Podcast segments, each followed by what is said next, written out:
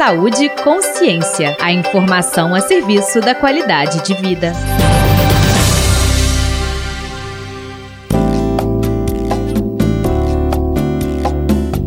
Olá! 140 milhões de pessoas no mundo têm o diagnóstico de transtorno afetivo bipolar. O Saúde Consciência de hoje aborda como a pandemia pode impactar essas pessoas. Confira agora na reportagem de Carlos Carmigliati. Reportagem especial. O transtorno bipolar é caracterizado por períodos de depressão e de mania, que é um estado de alegria ou irritabilidade persistente. Ou seja, enquanto os períodos depressivos são marcados por uma tristeza persistente, desânimo, perda de interesse, lentidão e dificuldade de concentração, os de mania possuem um excesso de atividade e de energia e pensamentos acelerados.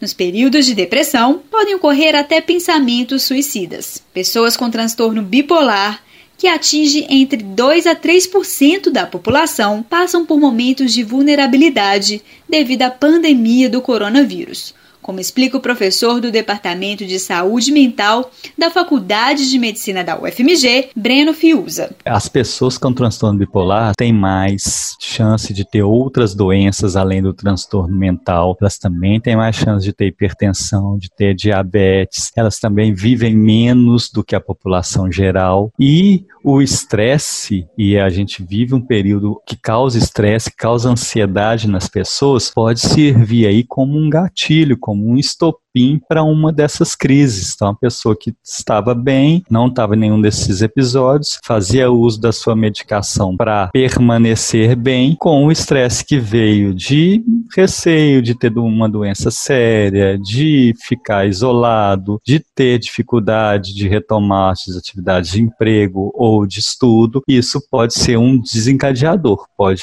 a partir daí vir uma crise numa pessoa estável. Já quem está passando por uma crise pode ter o quadro piorado devido ao estresse do isolamento social, como detalha o professor Breno. Pode também, eventualmente, piorar os quadros das pessoas que já não estavam estáveis. A pessoa com sintomas depressivos ter piora dos sintomas depressivos e a pessoa com a mania ou epimania, muitas vezes ela vai ter dificuldade em seguir essas orientações de higiene social, ela vai ter essas dificuldades de seguir a etiqueta de prevenção de contaminação por via respiratória, ou seja, pelo ar, né? Evitar o contato com outras pessoas, né? A pessoa que está com um quadro de mania ou hipomania mania, ela vai ter essa dificuldade, porque ela fica muito expansiva, então ela quer contato, ela está com muita energia, ela não vai conseguir se controlar muitas vezes. Então ela vai querer sair de casa, vai querer fazer algumas atividades que pode colocá-la em risco.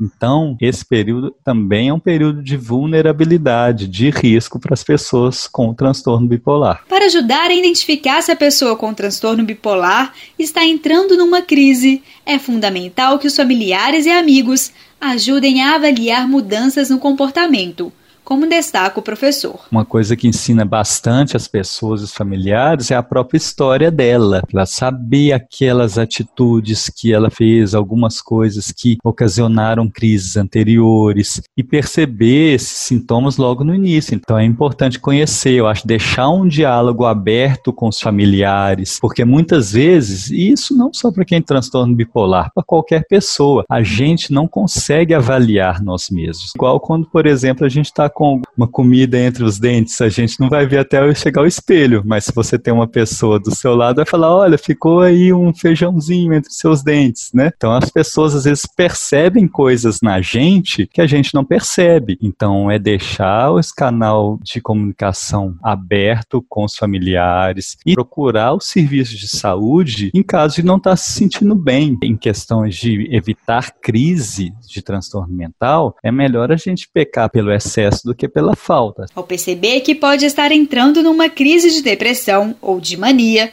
busque ajuda médica. O SUS, Sistema Único de Saúde, disponibiliza ajuda tanto para controlar crises como para evitar que entre em crise. Além disso, controlar o tempo de exposição a notícias e evitar acesso a informações sensacionalistas e fake news contribui para reduzir o estresse causado durante a pandemia. Carlos Carmigliati, para o Saúde e Consciência.